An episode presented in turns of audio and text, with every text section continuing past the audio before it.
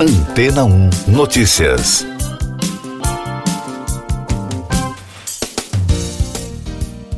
Bom dia!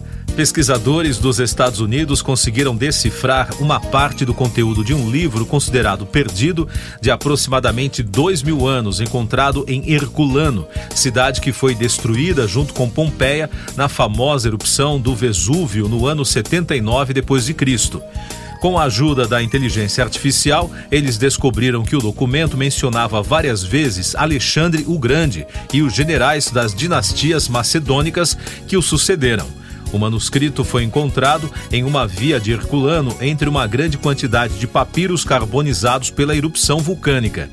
Em 1804, o documento foi entregue a Napoleão Bonaparte, que o doou ao Instituto da França em Paris. Em 1986, pesquisadores tentaram desenrolar o papiro, mas acabaram danificando o texto histórico. Agora, por meio de escaneamento e tomografia computadorizada, cientistas das universidades de Michigan e Kentucky conseguiram obter imagens digitais em 3D dos papiros. Depois disso, eles conseguiram programar softwares para detectar tinta nesses documentos, permitindo com que eles pudessem ser lidos. Além de Alexandre o Grande, o texto menciona generais macedônicos que o sucederam, como Seleuco, que governou grande parte do território no Oriente Médio, e Cassandro, que governou a Grécia. Segundo o portal History, o trabalho está progredindo lentamente e tornando o texto mais legível, mas muito do conteúdo do pergaminho permanece desconhecido. Além disso, também não se sabe quem o escreveu nem o que ele estava fazendo na vila onde foi encontrado. Richard Junkel, pesquisador da Universidade de Michigan, acredita que o documento podia ter servido como material de consulta do filósofo Filodemo, autor de outros textos descobertos anteriormente no local. Mais destaques das agências internacionais no podcast Antena 1 Notícias. O presidente da Rússia, Vladimir Putin, suspendeu o New START, tratado sobre a redução de arsenais nucleares com os Estados Unidos. O acordo assinado em abril de 2010 limitava a 1.550 o número de ogivas nucleares de cada país e também previa inspeções diretas e troca de informações entre as duas potências.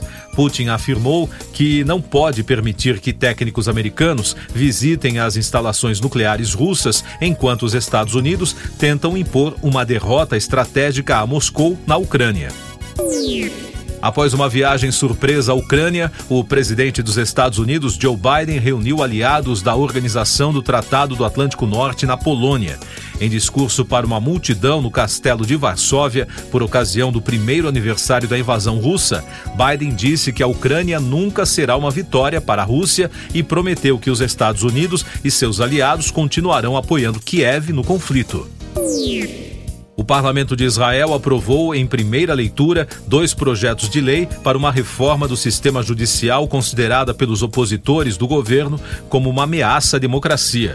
Os deputados votaram a favor por 63 votos e 47 contra os textos que buscam modificar o processo de nomeação de juízes e declarar os tribunais incompetentes para julgar atos ou decisões que considerem contrários às leis fundamentais do país. A licença paga por empresas no mercado de carbono da União Europeia atingiu 100 euros por tonelada pela primeira vez na terça-feira. O valor é considerado pelos analistas um marco que reflete o aumento do custo que fábricas e usinas de energia devem pagar quando poluem. A licença de emissão de referência chegou a um pico de 101 euros e 25 centavos por tonelada no meio da tarde, no horário de Londres. As bolsas americanas fecharam em queda pela terceira sessão consecutiva na terça-feira. O movimento negativo foi interpretado pelos investidores como um sinal da recuperação na atividade comercial dos Estados Unidos em fevereiro, mostrando que as taxas de juros precisarão permanecer altas por mais tempo para controlar a inflação. Eu sou João Carlos Santana e você está ouvindo o podcast Antena 1 Notícias, agora com os destaques das rádios pelo mundo, começando com informações da BBC de Londres. A London Fashion Week terminou na terça-feira depois de apresentar ao longo dos últimos dias o melhor da moda britânica, além de outros destaques, segundo reportagem no portal da emissora.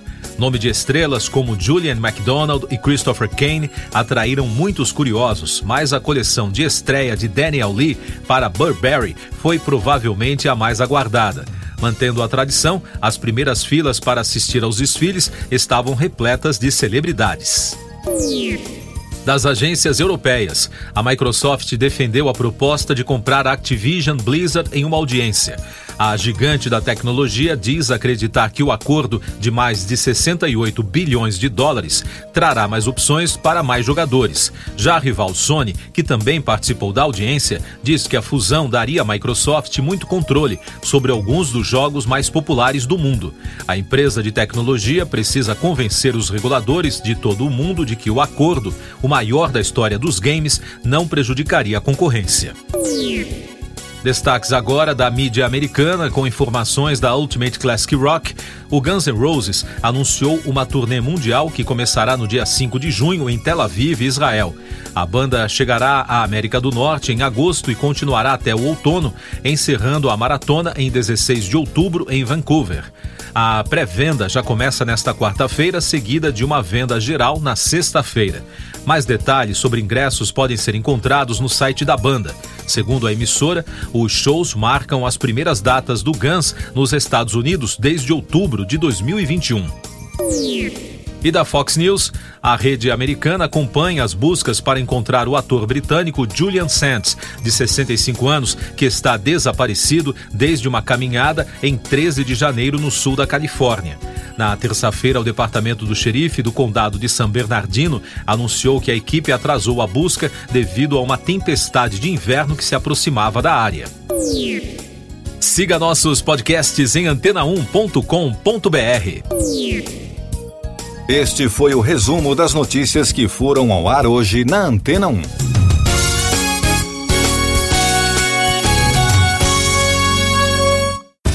Depois de tanto conteúdo legal, que tal se hidratar com água rocha branca? O consumo regular de água durante o dia traz benefícios para a saúde, como, por exemplo, manter a pele bonita e hidratada. Rocha Branca, da fonte direto para sua casa. Depois de tanto conteúdo legal, que tal se hidratar com água rocha branca? O consumo regular de água durante o dia traz benefícios para a saúde, como, por exemplo, manter a pele bonita e hidratada. Rocha Branca, da fonte direto para sua casa.